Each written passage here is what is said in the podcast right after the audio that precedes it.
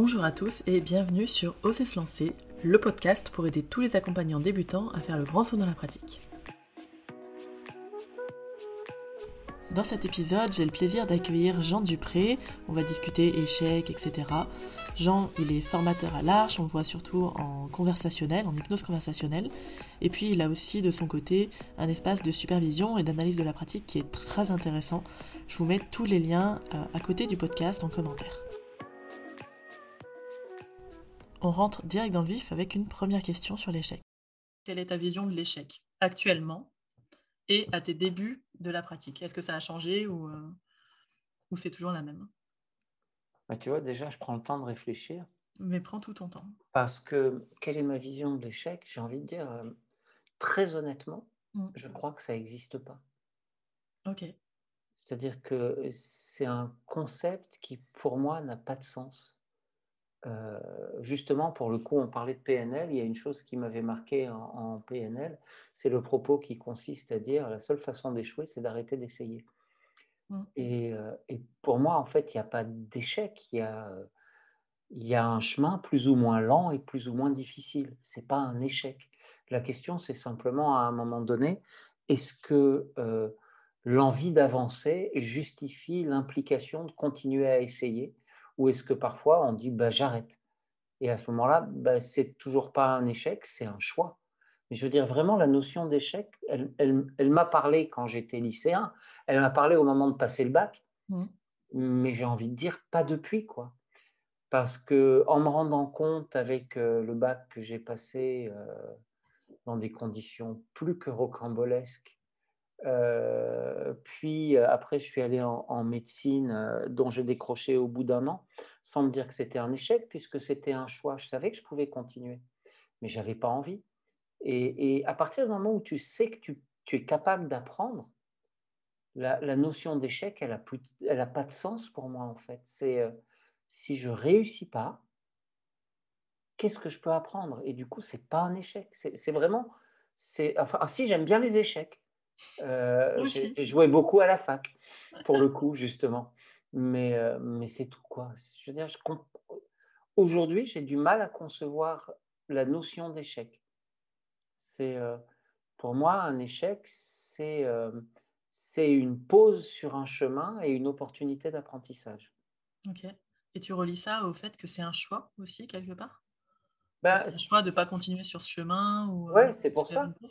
C'est si j'arrête, c'est un choix de ne pas continuer parce que ça me coûte trop cher par rapport à ce que ça m'apporte. Tu vois, c'est ce que je viens de faire là avec la fac de psycho en arrêtant sans avoir échoué.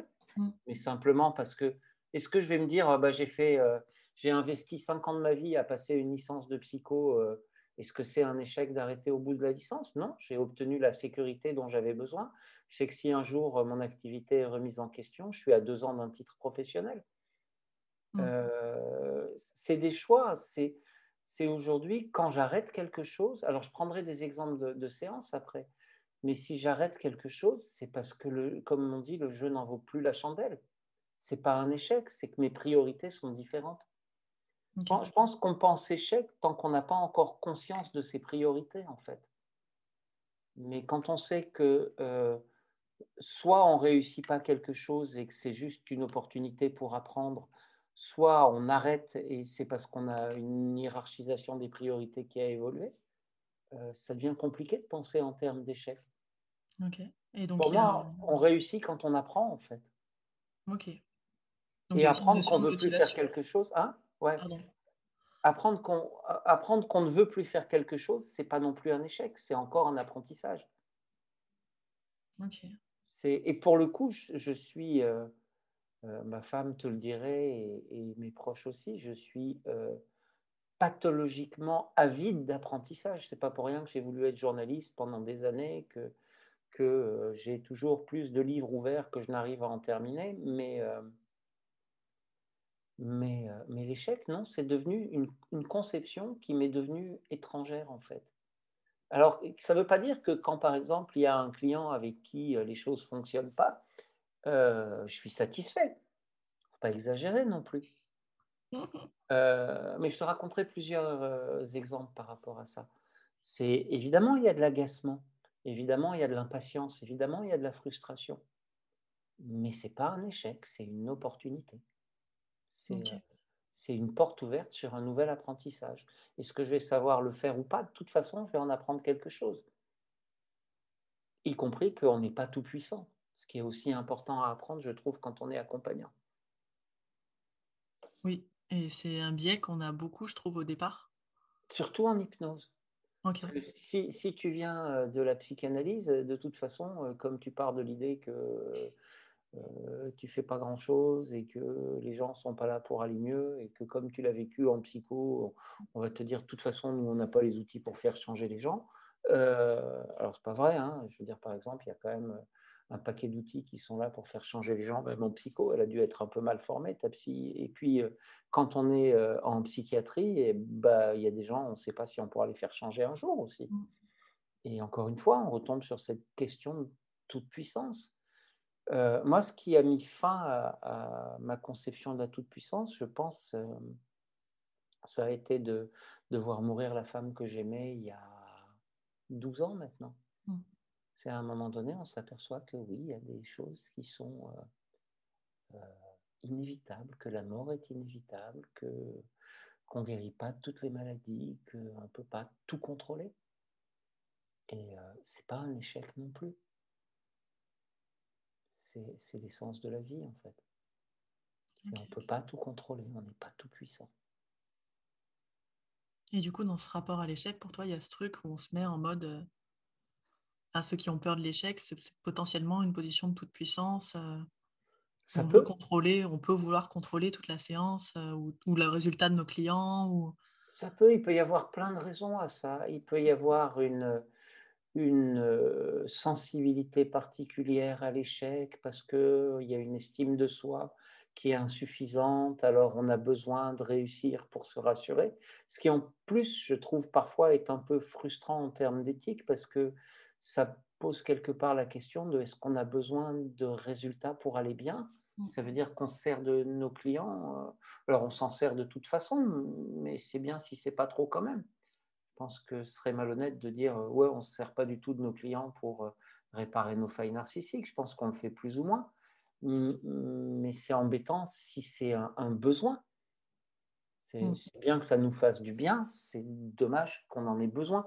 En plus, je pense que pour le coup, c'est un des premiers moteurs d'échec, de, de, de non-réussite euh, d'une séance, c'est que l'opérateur ait besoin que ça marche.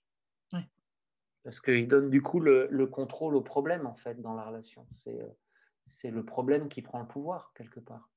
Ah, c'est intéressant, je ne l'avais jamais entendu comme ça, le fait que ce soit le problème qui, euh, qui puisse prendre le pouvoir sur la séance. Ben, si tu as besoin de réussir, c'est le problème qui, qui, qui, prend le pouvoir. C'est, ça me fait penser à un truc que dit un copain qui était négociateur au GIGN, euh, qui disait on ne peut pas donner aux preneurs d'otages le pouvoir de nous faire plaisir. Mmh. Et de la même façon, on ne peut pas donner à la partie euh, qui est à l'origine du problème chez la personne le pouvoir de nous faire plaisir si on en a besoin. Après, on peut rentrer dans une relation de complicité. Mmh. Typiquement, aujourd'hui, j'étais en séance euh, avec quelqu'un qui mange trop et on était dans une très jolie relation de complicité avec une partie d'elle qui aime bouffer. Parce que c'est intéressant d'être complice avec ce qui ne veut pas changer aussi c'est une étape pour, pour aller vers le changement, je trouve. Mmh. Justement, de créer un lien avec ce qui y résiste. Ouais. Et peut-être moins brutal que euh, il faut, il faut changer maintenant. Et... Ben, ça. Si ça marche. Alors après, c'est toujours la même chose. Il y a, ça, va avec mon agacement euh, face à, la toute-puissance. Parfois, c'est c'est important de se rappeler qu'on n'est responsable que d'une partie de ce qui se passe dans la séance. Qu'on n'est pas tout puissant, que le client a le pouvoir, que euh, je veux dire, c'est ce qui me gêne toujours avec tous les gens qui expliquent ma recette est la meilleure et c'est la seule et, mmh. et si vous ne faites pas comme ça, vous n'avez rien compris. C'est que je, suis convaincu que euh, une séance, c'est d'abord un travail de collaboration entre deux personnes et que, et que le déterminant, c'est pas l'opérateur l'opérateur, j'ai envie de dire, il a un rôle, c'est de créer un contexte favorable et, euh, et, par un contexte relationnel favorable et, et, de favoriser, de stimuler des capacités et des croyances. Mais euh, C'est pas parce qu'une une séance ne produit pas d'effet que c'est un échec. Je vais même aller jusqu'au bout. Une, une séance où le client se dirait à la fin Oh, ben finalement, je pense que ce que je voulais, euh, je ne l'attendrai pas et c'est pas possible. C'est pas un échec, c'est un changement. Mmh. Je suis venu avec une attente et j'ai appris que cette attente n'était pas réaliste ou qu'elle ne me convenait pas. C'est un sacré changement en fait. Qu'est-ce que ça pourrait être pour toi un échec dans une séance pour que je comprenne ce que tu mettrais derrière ce mot, toi? Mmh, alors au départ, quand j'ai commencé, alors ça fait pas très longtemps non plus, mais quand j'ai commencé, l'échec, ça aurait été, de pas réussir à faire un protocole ou de ne pas me rappeler d'un protocole, enfin un truc vraiment très basique et maintenant un échec en séance, c'est, c'est que j'ai pas maintenu mon cadre. OK. C'est que j'ai pas créé un truc sécuritaire pour la personne pour qu'elle puisse se, heu j'ai j'ai voilà, j'ai peut-être mal fait mon rapport ou, heu, j'ai pas tenu mon cadre ou j'ai voulu, heu, faire Quelle copain quelle différence tu fais entre un échec et une erreur, du coup? Pardon, hein, je Ah passe dans ben, des heures mmh, j'en fais non, non, mais c'est intéressant. Non, c'est intéressant parce que j'en fais pas spécialement, parce que pour moi, l'échec, c'est pas très grave. C'est, voilà, une erreur dont on apprend un truc et en te disant: «Bah, la prochaine séance, peut-être, je vais faire autrement» ou «Qu'est-ce que ça est venu toucher chez moi qui a fait que là, cette fois, j'ai pas tenu mon cadre et que j'ai voulu faire copain copain, heu, à ce Pour pour moment-là». moi pour moi, un échec, quelque part, ça veut dire que j'ai, heu, perdu, heu, quelque chose à quoi je m'attendais au sein d'une situation, que j'ai joué et que j'ai perdu. Mmh. Tu comprends ce que je veux dire? Ouais, ouais, ouais, ouais, Heu, parce que des erreurs, on en fait même dans les séances qui fonctionnent bien. bien sûr. On on fait, heu ce que je dis souvent en formation, c'est qu'il est impossible de ne pas faire d'erreur en séance, vu qu'on est en relation avec quelqu'un qui nous est complètement inconnu. Je veux dire, déjà, on ne comprend pas comment fonctionnent les gens avec lesquels on vit toute notre vie. Comment on comprendrait en en 1 heure, heu, comment fonctionne une personne qu'on rencontre pour la première fois? Mmh. Les erreurs sont inévitables. Elles ne produisent pas d'échecs. Déjà pour pour, pour avoir des échecs, j'ai l'impression, il faudrait prendre la responsabilité de la totalité du travail. Moi, je vois 3 niveaux où je pourrais penser à un échec. Je pourrais me dire: «Un échec, c'est si mon client n'évolue pas, Mmh mh. parce que c'est son attente». Je pourrais me dire: «Un échec, c'est si mon client ne vit pas une expérience qu'il qualifie d'hypnotique ou si je réussis pas à le mettre en transe», pour le dire autrement. Ouais. C'est aussi un échec ou alors, heu et c'est à mon avis la part la plus problématique, si je n'instaure pas une relation qui lui donne envie de revenir. Mmh. Heu, parce que quand même, je pense, si si ton ton podcast ou ton article s'adresse à à des praticiens qui débutent, il pourrait être bien qu'ils réalisent qu'on ne résout pas toutes les problématiques en une heure. Ce serait bien. Ce serait pas mal pour eux. Ça ne veut pas dire que c'est pas possible, hein. non? Ça ne veut pas dire que c'est pas possible. Quand j'étais débutant, heu, j'ai eu des séquences comme ça, des séries de tout fonctionne, heu Hem, tu sais, on appelle ça la chance du débutant des fois. Ouais, mais j'ai entendu dire que alors parce que j'ai fait ce podcast avec, heu, Pank déjà Mmh et il me disait qu'il y y a cette espèce de truc quand on débute où on est un peu, dans la magie du débutant et où tout marche quoi et Ouais, tout se passe super bien. Il y a des résultats de fou. Oui, ça existe. Je confirme, j'ai vécu ça aussi en comprenant pas ce qui se passe et puis j'ai eu la chance, j'habitais à Avignon à l'époque, au bout de quelques dizaines de séances, de tomber sur alors déjà en formation quand même, j'étais tombé sur des personnes avec qui l'établissement de la relation était compliqué. Mmh. Et à Avignon, heu, je dois à une des clientes qui m'a mis en échec, heu, quelque part la création de la formation d'hypnose conversationnelle que j'anime maintenant, tu vois? Donc, et là, on on va voir comment ça s'est comment ça s'est passé. Voilà une cliente qui arrive et qui n'a comme réponse à toutes les questions que je pose que la réponse qu'on déteste. Je sais pas. Voilà. Et alors, heu, je vais passer par tous les subterfuges relationnels et toutes les questions possibles et ça tourne en rond et ça tourne en rond et ça tourne en rond les inductions sont compliquées, le travail se fait peu ou pas, il y a pas moyen d'avoir, hem, d'avancer en fait, croyais-je? Mmh. Et on a fait une douzaine de séances avec cette cliente, ce qui, alors que euh, la plupart de mes clients changeaient en une ou deux séances, me semblait une catastrophe. Quoi. Sauf qu'en fait, j'avais juste une vision complètement distordue de ce que c'est qu'un accompagnement. En fait, cette personne-là, je pense qu'à l'époque, aujourd'hui, on n'est pas là pour poser des diagnostics, mais je pense qu'elle était euh, sous une forme de dépression latente depuis un moment. Mmh. Et, euh, et que donc le changement, c'était juste pas, pas accessible tout de suite. Il y avait besoin d'autre chose. Toujours est-il qu'elle m'a amené à chercher dans plein de directions et comment être efficace quand la personne ne répond pas et comment être efficace quand, euh, quand l'induction ne fonctionne pas et comment, comment faire des trucs. Ben, après avoir travaillé avec elle, j'avais lu tellement de bouquins, eu tellement d'idées, expérimenté tellement de choses, que ça sans rire, euh, été l'amorce de, de, la formation de conversationnel, en fait. Où je me suis rendu compte qu'en plus, euh, il n'y avait pas besoin de faire d'induction pour que les gens soient en transe, en fait. il n'y avait pas toujours besoin euh, de faire le rituel auquel ils résistent et de remarquer que parfois ils étaient en transe avant et après et que juste au moment de l'induction, ils bloquaient parce qu'ils avaient peur de quelque chose. Enfin, il y a tellement de possibilités différentes. Toujours est-il que voilà une première expérience où il y a eu plein d'échecs en apparence. Sauf que euh, on est resté en contact avec cette cliente et que des années après, elle m'envoie encore régulièrement des messages en me disant comme tout cet accompagnement-là lui a fait du bien et comme elle va mieux et où elle en est dans sa vie. Et, et du coup, c'est venu aussi requalifier ma vision de ce qu'était un échec parce que parce qu'en fait, elle changeait juste à sa manière à elle et à son mmh. rythme à elle. Et je pense que c'est une grosse, grosse, grosse erreur en tant que praticien que d'attendre que le client change au rythme auquel on l'attend nous, et parfois même au rythme auquel il l'attend lui s'il a des attentes irréalistes. Mmh. Euh, ça ne veut pas dire qu'on ne peut pas changer en une séance, hein. ça veut juste dire que parfois il y a beaucoup de choses à faire pour pouvoir commencer à sentir l'effet du changement. Maintenant, en fait, dans son cas, il y avait quand même plein de choses qui avaient changé, parce que notamment, elle m'a amené à, à affiner un peu le travail sur la prescription de symptômes et ce genre de choses.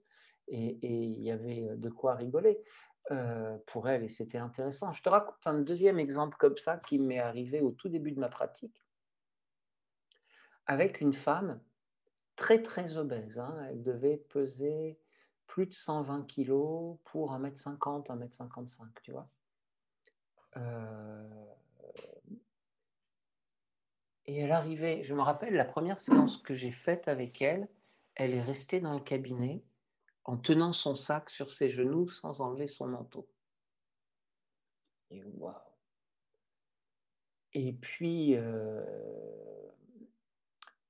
elle me suivait vaguement, mais je sentais bien qu'à chaque induction, en fait, elle partait dans son auto-hypnose à elle, sans se laisser complètement conduire.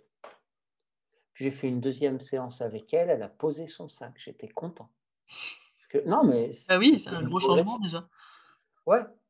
Et puis, euh, j'ai dû faire que deux ou trois séances avec elle parce que à l'époque, je résidais pas à Nice et je pouvais pas assurer le, suivi avec elle. Et je l'ai recommandé vers, à, quelqu'un avec qui elle a encore fait une vingtaine de séances. Et un jour, ce client, ce, collègue m'appelle en me disant, euh, mais je sais plus quoi faire avec cette cliente parce qu'elle vient, elle fait ses séances, elle a envie de revenir, mais j'ai l'impression que ça avance pas. Mmh. Alors, je vais donner un conseil que je trouve encore judicieux et dont je me sers parfois euh, avec certains clients, c'est euh, qu'ils lui demandent simplement pourquoi elle revient. Qu'est-ce que ça lui apporte pour qu'elle ait envie de revenir? Euh, Typiquement, quand, quand j'ai des problématiques avec un, un ou une cliente, je, je pose le cadre suivant c'est si vous ne ressentez pas d'évolution dans votre situation au bout de trois séances, c'est peut-être que je ne suis pas la bonne personne pour vous et que plutôt que perdre du temps et de l'argent, il vaut mieux aller voir quelqu'un d'autre. En fait, ça n'arrive jamais. Mmh. Ça n'arrive jamais parce que même quand les gens n'atteignent pas leurs objectifs, euh, qui ne sont pas toujours les trucs dont ils ont besoin en plus, euh, s'ils trouvent une relation un lien où il y a de l'écoute, où il y a de l'expérimentation, où il y a... Euh, ah oui, je vois que tu aimes les échecs, dis donc, où, il y a une forme de déstabilisation chaleureuse, mmh. ben, ils reviennent en fait. Sauf s'ils n'ont pas les moyens, mais, mais s'ils ont les moyens, ils reviennent. Et puis, ben, je vais t'en parler après. En fait, quand je vois que je rame avec un client, des fois, je ne fais pas payer la séance. C'est normal aussi, je trouve. de, parfois, ça m'arrive et je vais te raconter dans quel cas. Je vais te donner deux exemples par rapport à ça. Toujours est-il que cette femme-là, ben, elle a parlé à mon collègue et, ils ont continué leur travail comme ça. Et en fait, ça lui a apporté plein de choses, sauf qu'il y avait encore plein de choses à travailler pour qu'elle ose aller plus loin. Parce que, parce que la vie des gens, des fois, elle est tellement invraisemblable que ben, c'est compliqué. Je mmh. pense qu'au bout du compte, parfois, je, dis souvent ça en conversationnel, au bout du compte, je pense qu'un accompagnant vend quelque part d'abord de l'amour tarifé. Alors, je pousse un peu le bouchon en disant ça, euh, ce que je veux dire par là, c'est que je pense que quand on vend euh, une écoute inconditionnellement bienveillante, on vend de l'amour en fait. C'est vrai. Parce que c'est une composante majeure d'une relation affective euh, belle. Mmh. un accueil, une écoute inconditionnellement bienveillante. Tu vois, c'est pas rien, ce qui me fait dire souvent que si on se déclarait hypnothérapeute, on n'aurait plus de problème sur notre statut. c'est vrai. On serait tranquille. On n'aurait plus la question. Voilà, on n'aurait plus personne pour vouloir nous piquer le titre, tu vois. Mais, euh, mais je charrie avec ça, mais je, pense vraiment que si une personne a envie de revenir, déjà, tu peux être sûr que ce n'est pas un échec. Sinon, elle ne revient pas. Alors, des clients qui ne reviennent pas, il y en a aussi. Mais c'est là que ça demande, si on ne veut pas échouer, euh, peut-être un positionnement un peu différent. Et là, je vais prendre l'exemple de mes deux clients les plus chiants de ces deux dernières années. Est-ce que je peux juste te poser une question entre, sur les, deux que tu as eu? Euh, Donc là, de, la première cliente que tu me disais, là où, où tu as fait une douzaine de séances, en fait, d'avoir l'impression d'échouer, ça t'a quand même permis d'aller chercher et d'aller ouvrir ta, ta vision sur plein de trucs différents. Quoi. Ben en fait, pour moi, si ça marche pas, c'est qu'il y a des trucs à apprendre. Ouais c'est que j'ai pas. Si tu veux, il y a un, principe en PNL que j'aime bien, euh, euh, qui vient de, la systémique sur euh, le, niveau de variété, tu sais, le niveau de variété requise pour favoriser l'homéostasie ou le développement d'un système. Et ben, c'est juste qu'avec ce client-là, à un moment donné, j'ai pas trouvé le niveau de variété nécessaire pour proposer quelque chose qui puisse lui convenir. Donc c'est à moi de continuer à me former. Euh, ce que je dis souvent à mes stagiaires en ce moment, c'est quand je rencontre des clients comme ça, ça me fait kiffer en fait maintenant. Ah ouais. Bah ouais c'est plus drôle. Ça devient un défi quoi. Bah ouais. C'est, euh, mais bon, c'est mal. Ça... mais ça Après... rappelle vachement la, la, notion de mindset fixe et de mindset évolutif de Carol Exactement, exactement. C'est, c'est si un truc marche pas. Mais oh, pour moi, ça demande juste une croyance fondamentale qu'on retrouve au début de Dune. Hein, c'est euh, mmh. la première leçon, c'est de savoir qu'on peut apprendre. tu vois, j'ai commencé Dune, je ne l'ai pas fini.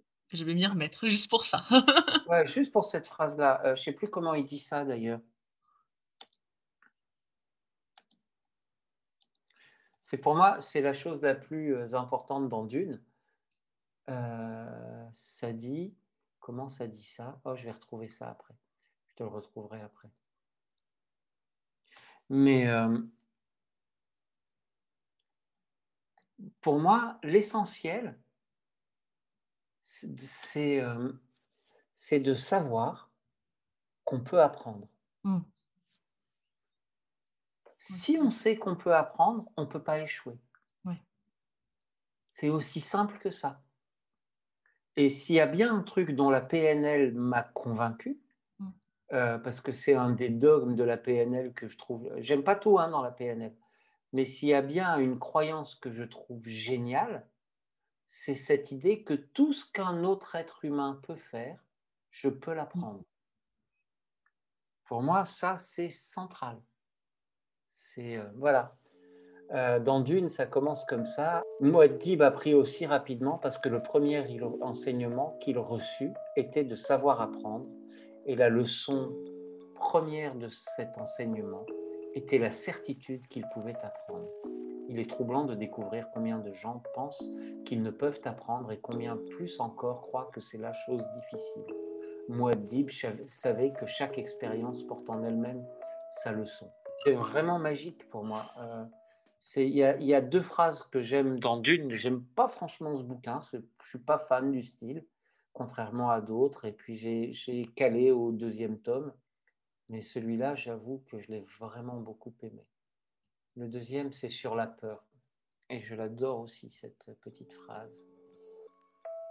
Alors, je ne connaîtrai pas la peur, car la peur tue l'esprit. La peur est la petite mort qui conduit à l'oblitération totale. J'affronterai ma peur, je lui permettrai de passer sur moi au travers de moi. Et lorsqu'elle sera passée, je tournerai mon œil intérieur sur son chemin. Et là où elle sera passée, il n'y aura plus rien, rien que moi. Et honnêtement, le nombre de séances qui consistent juste à accompagner des sujets à rencontrer leur peur pour qu'ils puissent devenir eux sans leur peur, c'est impressionnant. c'est top, merci. Donc euh, voilà les deux, les deux phrases dont je suis fan dans, dans du... Bon, il y en a quelques autres quand même, hein, les, deux, les deux paragraphes, mais ces deux-là sont magiques. Euh, donc, euh, donc les deux plus chiants de ces deux dernières années. Les deux plus chiants de ces deux dernières années, c'est un médecin et, et, une agent immobilière. Et dans les deux cas, je n'ai pas fait payer les séances. le médecin vient en mode c'est une copine à moi qui est également médecin qui l'envoie vers moi en disant non, mais tu sais, tu as un problème. Alors, je ne rentre pas dans le détail pour qu'il n'y ait aucune chance qu'il puisse être reconnu par qui que ce soit, mais un détail, euh, une problématique un peu intime, beaucoup de choses liées au contrôle, à la santé, à l'insécurité affective. Et il arrive quand même très sceptique vis-à-vis -vis de l'hypnose, tout en étant curieux et sceptique, et curieux et sceptique, et très ambivalent euh, comme un bon médecin qui a envie d'y croire, mais qui en même temps se dit mais c'est quand même des trucs de charlatan quoi. Et ce avec quoi je suis complètement d'accord. Je pense qu'on fait vraiment un métier de charlatan et je trouve ça magique. Euh, mais bon, c'est un autre sujet. Et, euh, donc on fait la première séance et à part obtenir une vague chute avant et un peu, une, tu sais, une vague instabilité corporelle, un peu de bascule avant-arrière et un peu de signal idéomoteur, mais qui ne tient pas. Il ne se passe pas grand-chose. Mais bon, j'ai d'autres outils dans ma boîte et on bavarde et on rigole et, et on ne fait pas d'hypnose puisque ça ne passe pas. Enfin, j'essaye plusieurs fois et ça ne mmh. passe pas. Et, et, et je, j'échoue comme ça dans l'induction, ce qui est l'endroit le plus agaçant pour moi dans l'échec. Mais du coup, je lui dis, bah écoute, je ne vais pas te faire payer hein, entre confrères, ce qui était assez rigolo parce que c'est une façon de, d'utiliser un usage et de créer du lien. Puis il revient à la deuxième séance, il me fait la même, euh, on continue, on bavarde, on rigole beaucoup. Euh, tu verras si un jour on se croise euh, en formation que j'utilise beaucoup l'humour et la provocation en séance et, le recadrage et que mine de rien, les gens y remuent bien quand même parce que ça déstabilise pas mal. Mais pas d'hypnose formelle parce que ça bloque tout ça, machin. J'essaye, ça bloque, j'essaye, ça bloque. Ok, je ne pas payer la séance. Mais à la fin de cette séance-là, il s'en va en me disant Salut enfoiré Et là, je me dis oh, Bah oui, c'était la tonalité des, des Et là, je me dis Ça y est, alliance. Pour qu'il se permette de dire ça à quelqu'un après la deuxième séance, c'est que le lien est créé. Donc, troisième séance, je sais qu'il est toujours avide de vivre une expérience de transe qui lui permette de valider que le changement qui a commencé, parce que j'ai des informations de sa consoeur qui, qui travaille avec lui, qui me dit qu'est-ce que tu lui as fait, il a vachement changé, tout ça. Mais, mais lui, il n'arrive pas à valider ça parce qu'il manque l'hypnose pour valider. Hmm.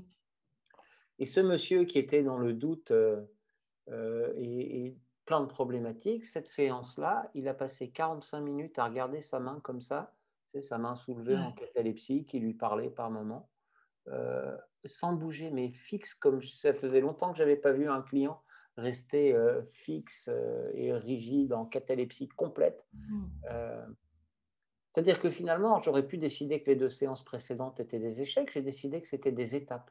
Par contre, pour que lui ne les vive pas comme des échecs, je ne l'ai pas fait payer.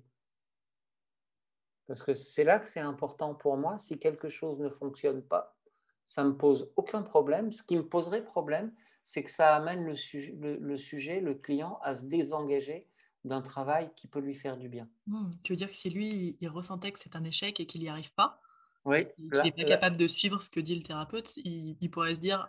Oui, ou qu'il se dit ça marche pas, ou c'est pas mmh. pour moi, ou c'est une foutaise, ou peu importe. Ça, pour moi, serait un échec. C'est marrant, écouté un podcast tout à l'heure où bah, c'était Bertin, où il disait qu'il ne fallait surtout pas faire ressentir aux, clients que, dis donc, qu'il que, qu'il échouait et qu'il n'était pas capable de, parce que des gens, par exemple, qui se diraient déjà de base, je suis nul, s'ils ne sont pas capables de faire les phénomènes hypnotiques, ils vont pas remettre en cause le praticien, mais ils vont se remettre en cause eux-mêmes. Quoi. Ouais. Mais, mais alors, ceux-là, ce pas les plus compliqués, je trouve. pour moi, ceux qui sont importants à, accompagner, mais c'est vrai, je suis d'accord avec lui là-dessus, et c'est pour ça que c'est important d'avoir le cadre le plus collaboratif et le plus ouvert et le plus permissif possible mmh. et le plus pédagogique sur le fait que ben, on est là pour apprendre, lui pour apprendre l'hypnose et moi pour apprendre à l'accompagner et que on a le droit à l'erreur tous les deux et que les choses peuvent ne pas fonctionner tout de suite. En fait, déjà quand on pose dans le cadre que les choses peuvent ne pas fonctionner, c'est étonnant de voir comme souvent elles fonctionnent plus simplement. Maintenant, parfois ce serait dommage parce que parfois les gens arrivent avec la foi du charbonnier et il y a juste à leur dire euh, dors et ils font tout le boulot tout seuls. Quoi. Mmh. Donc c'est là que c'est compliqué aussi. Je dis ça parce qu'à un moment donné, pendant deux mois, je n'ai utilisé que ça comme première induction. Dormez. Ah, Dormez. et ça marche. Ah oui, j'imagine, oui. Ça marche sur 40% des gens en première intention dans les statistiques que j'ai tenues à ce moment-là. Ah, c'est plus que ce que je m'attendais. Ouais, moi aussi. Bon, dormez, je le veux, plus un peu de ratification derrière et un peu d'explication, mais vraiment euh, avec que ça. toujours est-il que, pour reprendre l'exemple de, ce médecin, s'il n'était pas revenu, ça aurait été un échec parce que j'aurais pas pu continuer d'essayer. Mmh. Et, c'est pour ça que je pense que le seul échec pour moi, c'est si la relation ne se clôt pas d'un commun accord. D'accord. C'est pour ça que souvent, je pose même le cadre déjà de la clôture, le cas échéant, pour que si la personne éprouve le besoin de clore la relation, soit déjà autorisé et dans le cadre. Mais ça aussi, c'est parce qu'il bah, y a dû y avoir d'autres clients. Non, au départ, c'est parce que j'avais peur de faire payer les gens pour rien. Euh, je me demandais, ouais, c'est pas ça. bah ouais. Ah oui. Euh, tu sais, j'ai, euh, je, me suis très vite engagé dans la formation parce que je ne voulais pas dépendre de mes clients pour mmh. vivre. Euh, ça me paraissait pas sain comme relation d'avoir besoin que des personnes en difficulté viennent me voir pour pouvoir vivre. J'avais, parce que c'est trop facile de créer de la dépendance avec les outils de l'hypnose. Donc, je voulais pas. Tu sais, la meilleure façon d'éviter de céder à, la tentation, c'est de ne pas l'avoir. Donc, je me suis dès le départ fixé d'avoir au moins 60% de mes revenus qui viennent d'ailleurs que les séances, de façon à, être sécure à cet endroit-là. Parce que je comprends aussi euh, tous les jeunes praticiens, praticiennes, jeunes dans la pratique, hein, pas forcément dans l'âge, qui flippent parce qu'ils ont tout misé sur un truc et que si ça marche pas, euh, ils savent pas comment ils vont croûter. Mais quand je reçois les gens en formation, dès la première semaine, la première chose que je leur dis, c'est ne comptez pas en vivre tout de suite. Prenez le temps de vous sentir à l'aise, de vous sentir confiant, de, faire des expériences, pour pas avoir une pression qui va vous mettre en difficulté. Donc, euh, je pense que ça, certains, certains centres de formation pourraient un peu plus euh, prévenir. Ce serait pas forcément immoral euh, de prévenir un peu plus que bah, tout le monde ne sera pas à l'aise et parmi les gens qui seront à l'aise, euh, certains. Tu vois, par exemple, moi, il m'a fallu un millier d'heures de formation pour me considérer apte à la pratique privée. Ce n'est pas, les, pas les, 20 jours que. pas un millier d'heures de formation à raison de 7 heures par jour. J'avais fait le calcul un jour. Ouais, ça fait quelques centaines de jours, mais c'est pas énorme hein, quand même. C'est moins qu'un master de psycho. Et euh, simplement, il me semblait que c'était important euh, de me sentir, euh, comment je vais dire, fluide euh, et d'avoir un peu de bouteille et un peu d'exploration. Alors, ça ne veut pas dire que je pratiquais pas, ça veut juste dire que je n'avais pas posé ma plaque. pour, pour, te donner une idée, j'ai fait trois praticiens, deux mètres et demi, deux mètres praticiens et demi, pas mal de stages complémentaires. donc c'était de la révision, mais je voulais, en gros, je voulais avoir à peu près le niveau que j'avais pu observer chez mes formateurs avant de m'installer. j'ai fait pareil en PNL. J'ai fait 3T, 3 frat. Ça me paraît normal, en fait. Ça me paraît normal d'être exigeant euh, quand on vend aux gens l'espoir d'aller mieux. Mmh. Après, je me suis rendu compte qu'il faut aussi pratiquer quand même. Oui. tu dis Ah, pas, pas mettre de plaques ou peut-être pas faire payer, faire du troc, j'en sais rien, ou même rien faire, Mais pratiquer, bien sûr, oui. pratiquer parce que rester que dans du mental de j'apprends, j'apprends, j'apprends et je vais jamais sur le terrain, bah, Alors, il y a deux choses. D'abord, une bonne formation, c'est une formation avec au moins 70% de pratique. Mmh. Sinon, c'est pas une formation, sinon c'est un bouquin. Ouais. Heu, donc il faut pratiquer et les pour moi, les form en fait, comme je dis souvent, les formations, pour moi, c'est l'espace de pratique sécure. Mmh. Fait. C'est, heu, parce qu'il y a déjà un certain nombre de présupposés, un certain nombre de cadres partagés, un certain nombre de de de garde-fous et cetera. Une chose qui m'inquiétait aussi et qui m'a donné envie d'aller en psycho, c'était, heu heu, d'être attentif aux psychopathologies, heu, que je pourrais rencontrer en cabinet, notamment parce que, bah, forcément, tôt ou tard, on rencontre, le client qui a envie de mourir et c'est bien de pas être tout seul avec, quoi. Mmh. D'avoir un peu une idée de quoi faire. Bref, donc j'en viens à à à ma 2e cliente embêtante de la de cette année, elle, heu, qui est agent immobilier et qui m'a fait ce que je n'ai jamais vu jusqu'à présent. Mais je n'ai même pas pu obtenir une bascule arrière, a avec induction. Rigide, pas bouger. Totalement, totalement. Mais mais mais en fait, je pense pas qu'elle soit rigide, je pense que j'ai juste pas encore compris comment elle Mmh. fonctionne. Donc avec elle, j'ai passé un autre contrat. Je lui ai pas fait payer la séance non plus et je lui ai dit que quand j'aurai le temps, je reviendrai vers elle pour apprendre comment je peux l'accompagner parce qu'elle m'intéresse. Ben, c'est étonnant de voir comme les gens sont ouverts à cette proposition-là, en fait. Mmh. C'est pourquoi, heu, pourquoi se mettre dans cette, heu, position haute, tellement insécurisante de, heu, je sais tout faire, au lieu de dire: «Bah, génial, vous êtes en train de m'apprendre quelque chose et je voudrais poursuivre. Est-ce que vous voulez bien revenir? Je vous offre les séances jusqu'à ce que je sache comment faire». Mais je trouve ça génial le cadre que tu mets de moi j'apprends, vous, vous apprenez à aller en transe ou à l ou l'hypnose ou à changer et moi j'apprends à vous accompagner. C'est Bah, plus vois, du tout le même rapport que, heu c'est à ça que ça sert de rencontrer des difficultés, ça fait bah, ouais, évoluer ton cadre. oui, tout à fait, c'est vrai. Heu, si je repense à ça, parce qu'il y en a encore d'autres, heu, des difficultés que j'ai pu rencontrer, heu, évidemment. Mais, grosso modo, à chaque fois, bah, à chaque fois, j'apprends quelque chose, en fait. Tu sais, il y a y il y a je sais pas si tu as vu la série House of Cards, elle commençait par une séquence assez abominable Ah, chien là où ça explose, non? non, c'est un chien qui est en train d'agoniser par terre et et hem, qui a été renversé par une bagnole. Mmh. Et le personnage principal dit, heu: «Il y a 2 sortes de souffrances dans la vie, celle dont on peut apprendre quelque chose et celle dont on n'apprendra rien». Et il tue le chien en disant: «Voilà, ça ça sert à rien». Et et je pense que, ce qu'on appelle échec, que vraiment j'aurais tendance à appeler erreur ou apprentissage incomplet, Mmh. Ça n'est un problème que si on n'en tire pas un apprentissage, en fait.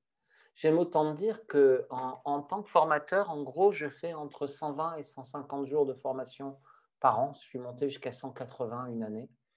Donc, tu vois, avec une moyenne autour de 140 jours de formation par an, Mmh. heu, ce qui est beaucoup.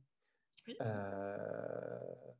Que des fois, on est un peu fatigué et puis une pratique, heu, en cabinet qui doit tourner autour d'une vingtaine de séances par mois, heu, parce que, bah, je peux pas faire beaucoup plus, heu, un peu plus parfois. Mais voilà, en gros, dont une partie gratuite, une partie payante. Heu, non, un peu plus avec les séances en ligne en ce moment, c'est rigolo. Mais ça fait 10 ans maintenant que je pratique. En tant que formateur, on est encore plus exposé parce que bien sûr, on a des stagiaires qu'on conditionne depuis, la minute où ils sont rentrés en formation. Mais à l'autre bout, hem, la qualité de nos démos conditionne leur adhésion au processus. Mmh. Parce que s'il y a pas de magie dans ce qu'on fait, ben, il y a pas d'engagement. Donc, hem et ça me fait penser à une autre, heu, une autre expérience d'échec magique qui s'est passée en séance. D'une stagiaire, je sais plus ce que je devais démontrer, c'était un technicien 2, je crois. Et je devais euh, montrer je ne sais pas quelle induction, et puis il n'y a rien qui passe. Alors j'essaye différemment, il n'y a rien qui passe. Et, euh, et, honnêtement, hein, euh, la palette est large, tu vois, et, et alors du coup, je commence à varier les inductions et ça passe toujours pas. Et je prends comme ça une quarantaine de minutes alors que j'avais normalement 15-20 minutes pour faire une démo et ça passe pas.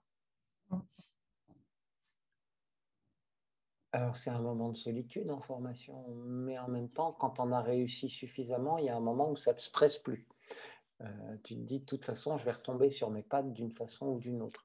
Là, je suis retombé sur mes pattes de la façon suivante et ça m'a appris quelque chose. Euh, je lui ai juste dit, mais toi, comment tu ferais, toi qui pratiques l'auto-hypnose et, et l'hypnose de spectacle, comment tu fais pour rentrer en hypnose? Et après avoir résisté pendant une quarantaine de minutes, elle est rentrée dans une transe tellement profonde que j'ai pu continuer à, faire le cours pendant qu'elle restait en transe avec des phénomènes hypnotiques, etc. C'est-à-dire que parfois, c'est important pour le sujet de mettre son opérateur en échec aussi. Mmh. Parfois, c'est un enjeu de la séance de pouvoir refuser. Parfois, euh, parce que ce n'est pas ma technique que je mettrais en question là, c'est plutôt la manière dont et c'est la problématique des démos en formation d'ailleurs. C'est que parfois, on fait une proposition qui n'est pas celle qui correspond à la personne. Ça m'est arrivé deux fois à Paris cette semaine. La semaine dernière, animé une formation et, euh, j'ai sélectionné joyeusement deux stagiaires euh, avec lesquels c'était pas simple, on va dire. Mais en fait, je trouve que c'est encore plus pédagogique quand c'est pas simple tout de suite parce que ça permet de voir que c'est juste un temps d'ajustement et d'adaptation à, un fonctionnement et que bah oui, quand on veut démontrer telle euh, induction ou tel protocole, c'est pas forcément ce qui est bien pour la personne tout de suite, mais c'est pas grave. La question c'est comment l'adapter à la personne pour que ça passe quand même. Parce qu'en fait, je suis convaincu que tout protocole et toute induction peut servir à toute personne et à toute problématique. Mmh. Mais il faut trouver une façon de présenter, de poser le cadre, de créer le lien qui est différente à chaque fois. Et, quelque part, euh, ces moments-là aussi sont très riches d'enseignements pour l'opérateur parce que c'est euh, un peu un moment euh, de funambule quand tu le fais en plus devant un public, mais surtout un public que tu retrouves le lendemain, tu vois. Donc, ou l'heure d'après, selon le cas. Mais, mais je trouve que c'est aussi assez magique parce que ben, ça oblige en fait à, à, trouver plus de flexibilité. Mmh. C'est comme euh, si je prenais une métaphore, tu sais, c'est comme quand tu es en train de, de, faire des étirements et qu'il y a quelqu'un qui appuie un peu plus fort, tu vois, en disant, OK, là, tu peux aller plus loin. Mmh. Et, et du coup, bah, tu trouves, parce que cette pression qu'il y a à ce moment-là, elle est l'opportunité d'aller chercher un peu plus loin, un peu plus de flexibilité. Je pense que le, le gros apprentissage dont on a besoin quand on pratique l'hypnose, c'est normalement quand on est en tension, en, stress, on a tendance à aller vers plus de tension et de rigidité. Mmh. Et je pense que le cadeau que peut nous offrir l'hypnose, c'est d'apprendre en situation de stress à aller vers encore plus de souplesse, encore plus de flexibilité, encore plus d'adaptabilité. Si on arrive à, ce petit truc-là, euh, c'est magique ce que ça apporte. Du coup, bah, je vais donner un, petit truc à tes euh, lecteurs ou à tes auditeurs, je me suis rendu compte que je m'étais fabriqué un ancrage de confort en formation. Je m'en suis rendu compte tardivement. En fait, à chaque fois qu'on me posait une question euh, qui me mettait dans l'inconfort, ou euh, à chaque fois que je ressentais un inconfort en tant que formateur, je me suis aperçu que je souriais. Et ça fait des désactivations d'encre instantanées, en fait. Ah parce que être, parce que à partir du moment où quand tu rencontres ton inconfort, ça donne envie de sourire parce que tu te dis Ah, vulnérable, fragile, mmh. humain, trop humain, allez, on continue à apprendre. Euh, bah, tout devient simple. tout devient simple parce que quand, quand l'inconfort déclenche de l'amusement, tu vois, si, si j'avais un conseil à donner aux praticiens, c'est. Euh, faites-vous des ancrages comme ça. Ouais, faites-vous des ancrages. Inconfort, plaisir. C'est bizarre comme idée. Alors j'ai un copain, il fait ça de manière un peu plus sauvage. Hein. C'est, il fait des pompes sur les points, sur le bitume, euh, il va se baigner dans l'eau glacée. Il cherche aussi l'inconfort d'une autre manière. Moi, je suis un peu plus épicurien, euh, donc je ne me fais pas ce genre de choses. Si j'avais 20 ans de moins, peut-être aujourd'hui, je préfère être un peu plus cool avec moi. Mais, euh, mais en tout cas, je pense qu'apprendre à aimer l'inconfort, c'est fondamental dans notre pratique, à l'aimer vraiment. C'est-à-dire à faire ouais, ça y est, un challenge, non pas un échec, mmh. mais une opportunité d'apprendre un truc, de, de me dépasser, de parce que l'important du coup, c'est pas que je réussisse, c'est que je réussisse à en faire quelque chose. Si j'en fais quelque chose, j'échoue pas, j'apprends. Je ne peux échouer que si je renonce à tirer la leçon de ce que je suis en train de vivre. Mmh. Parce que même si je tire pas la bonne leçon, mais qu'est-ce qui m'empêche de recommencer la fois d'après? Alors ça paraît comme ça super euh, attirant en général, et les gens disent ouais c'est bien joli tout ça, mais comment je fais ah, Je sais pas, démerdez-vous. Euh... Bonne réponse. Trouvez par vous-même. Ok, ben, au revoir. Mais, euh, mais plus sérieusement, euh, je crois que si on a simplement euh, une vraie confiance en soi, pas une confiance qui dit je sais tout faire, mmh. une confiance qui dit ok, j'ai déjà réussi des trucs, j'ai déjà raté des trucs, j'ai survécu, je sais que je peux apprendre, c'est ok. Ben, ça devient plus simple. Souvent, ça passe pour pas mal de monde par euh, quelques petites expériences de régression dans des apprentissages douloureux ou des choses comme mmh. ça, histoire d'apprendre à mettre une autre façon de réagir à la difficulté. Mais c'est vraiment pas si compliqué que ça, quoi. C'est vraiment à portée de main. Et j'ai envie de dire, tant que c'est pas à portée de main, c'est une excellente occasion de recevoir des séances. D'abord, ça permet de mettre quelqu'un d'autre en échec. et et plus profondément, parce que si on n'y arrive pas, c'est parce qu'il y a quelque chose d'émotionnel qui empêche cette liberté-là. Et ce truc émotionnel, c'est important de le rencontrer, de le dépasser, mmh. pour pas rentrer dans le déni et retourner dans ce besoin de toute puissance qui fera que tôt ou tard, on blessera quelqu'un ou on se fracassera soi-même la gueule dans un mur. Quoi. Alors que c'est vraiment pas grave d'être faillible, c'est pas grave d'être vulnérable. Je veux dire, tout le monde pète, quoi. Mais c'est bien d'ailleurs même. Enfin, bon, c'est même pas pas grave, c'est normal. Ouais, c'est mon avis aussi, mais va dire ça à la personne qui est flippée de l'échec et tu vas voir que avant que ça paraisse normal, déjà, si c'était pas grave, ce serait bien. Oui, ce sera la première étape. Oh, je fais légèrement du tout rien de mon côté. ce serait OK, quoi. C'est OK. C'est OK de pas aimer l'échec aussi. Mmh. Mais c'est dommage de fuir de peur d'échouer. Parce qu'en en fait, c'est la seule certitude, la seule façon d'être sûr d'échouer, c'est de ne pas essayer. Hmm. Il n'y en a pas d'autre. Alors que si tu essayes, tu apprends de toute façon. Ne serait-ce que bah, peut-être tu n'es pas fait pour ce métier, ce à quoi je ne crois pas, mais, mais peut-être. Peut-être que tu n'es pas prêt à payer le prix qu'il y a à payer pour progresser. Ça ne veut pas dire que c'est juste, tu n'es peut-être pas assez motivé, on retombe sur de la motivation. Peut-être que c'est, c'est con, hein, mais peut-être que tu kifferais davantage à être ébéniste, quoi. Et, c'est un magnifique métier. Hein. Euh, moi, des fois, je préférerais être ébéniste parce que je manque un peu de pratique manuelle, par exemple. Je trouve que c'est vachement beau d'être capable de, de, travailler un matériau. Euh, quand je vois euh, les gens qui viennent faire de la maçonnerie ou des trucs comme ça, je me dis, oh putain, encore un truc que je ne sais pas faire. Et ça, c'est fatigant, il faut porter des kilos de ciment, je suis trop vieux. trop épicurien, trop vieux. Ok, fondamentalement, je me raconte plutôt, euh, pas encore, il faut que je me remette en condition physique, sinon je vais me péter un truc. Ce qui m'est déjà arrivé suffisamment souvent pour, euh, pour me rappeler qu'avant de faire des trucs un peu difficiles, c'est bien de se préparer aussi. Si on ne veut pas échouer, c'est bien de se préparer aussi et, d'évoluer progressivement. Mm. Et, mais de toute façon, l'échec, encore une fois, l'échec, je ne sais pas, mais l'erreur, elle est inévitable. Inévitable. À moins d'être Dieu, tu ne sais pas ce qui se passe dans le cerveau de ton voisin et dans ses émotions. Tu peux apprendre de plus en plus vite en étant attentif. Mais tu ne peux pas ne pas faire d'erreur pas possible. Ça va, on ferme l'histoire encastrée comme ça Je vais bugger comme ça. Ça me... juste, ça me rappelle la notion d'antifragilité. Ouais, j'adore, moi. Tu as, lu le bouquin de Nicolas Taleb? J'ai lu tes résumés, j'ai commencé et là, je suis dedans. et Nous sommes plus près des chats que des machines à laver. C'est ce que j'ai retenu. C'est un bon résumé.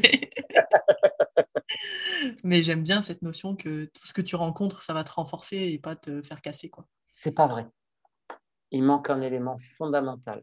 Il faut que ce que tu rencontres soit adapté à ta capacité au jour où tu le rencontres et qu'il y ait un temps de récupération suffisant pour que tu puisses construire des ressources. Ce qui est intéressant parce que du coup, on pourra se laisser un temps aussi après une séance un peu euh, olé olé pour justement euh, récupérer des ressources et en faire quelque chose. Mais, mais, euh, mais je pense fondamentalement que euh, ce qui me tue pas me rend plus fort. ouais, va te faire prendre des coups de batte de baseball dans la gueule, tu pourras y mmh. survivre et rester dans le coma quand même. Tu vois, il y, a toujours une limite à, à tous ces principes-là. Mais je crois qu'être exposé à un niveau adéquat de stress avec un temps de récupération satisfaisant permet de construire une compétence. Et que du coup, on peut monter en stress progressivement et, réduire les temps de récupération. Et... pour le coup, je pense que c'est important de réaliser que peut-être on a souvent déjà son expérience, cette expérience-là dans sa vie mmh. quand on choisit le métier d'accompagnant.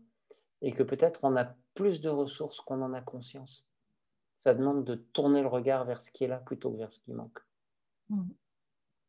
Tant qu'à faire du tri sur soi pour rester en jargon PNL, autant qu'il soit un peu positif de temps en temps. C'est vrai. Est-ce que tu as matière? J'ai super matière. Je te finis sur une dernière question hyper rapide à répondre. En moyenne, pour toi, combien tu as de séances avec les clients? Est-ce que tu as une moyenne ou pas du tout? Alors en ce moment, pas du tout. Euh, jusque-là, 5, 6, 7, mais en ce moment, j'ai changé ma façon de travailler parce que j'ai euh, plusieurs clients qui apprécient d'être suivis au long cours. Donc, bah, il y a des clients où on, a dû, euh, on doit approcher des 10 séances et je ne sais pas combien de temps ça va durer parce que c'est leur demande en fait. Parce que, parce que du coup, j'ai l'impression qu'il y a une forme de pédagogie qui s'installe où les gens viennent moins nous voir pour avoir. Euh, euh, ils viennent moins nous voir parce qu'ils ont crevé un pneu et plus pour entretenir leur bagnole. Quoi. Et, et c'est vachement plus intéressant de travailler comme ça. Moi, je trouve qu'en tant que client, ce qui est intéressant, c'est euh, d'aller consulter euh, quand on sent un inconfort qu'on ne comprend pas, avant que ça devienne un problème. En tout cas, en tant que, que sujet, c'est là que moi, je fais un travail personnel je pense que c'est important d'être à l'écoute de ses émotions et de considérer que les émotions désagréables, elles sont naturelles, mais c'est pas normal qu'elles durent. Mm. Donc, euh, si une émotion désagréable est un peu trop présente ou un inconfort physique, c'est probablement le moment d'aller voir ce qui se passe avant que ce soit pire. Et du coup, si tu fonctionnes comme ça en tant que client, bah, c'est, euh, je veux dire, euh, c'est à toi de voir si tu veux faire un contrôle annuel, euh, mensuel, euh, en fonction de l'étape de vie où tu en es, tu vois. Mais... Donc, en gros, je peux dire une demi-douzaine en moyenne, mais c'est de moins en moins ça.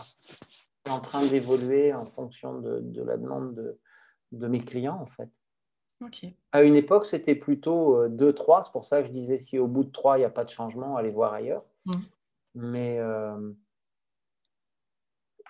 quand, les gens viennent sur un truc spécifique avec une, euh, avec une problématique bien délimitée, c'est vraiment une ou deux séances la plupart du temps.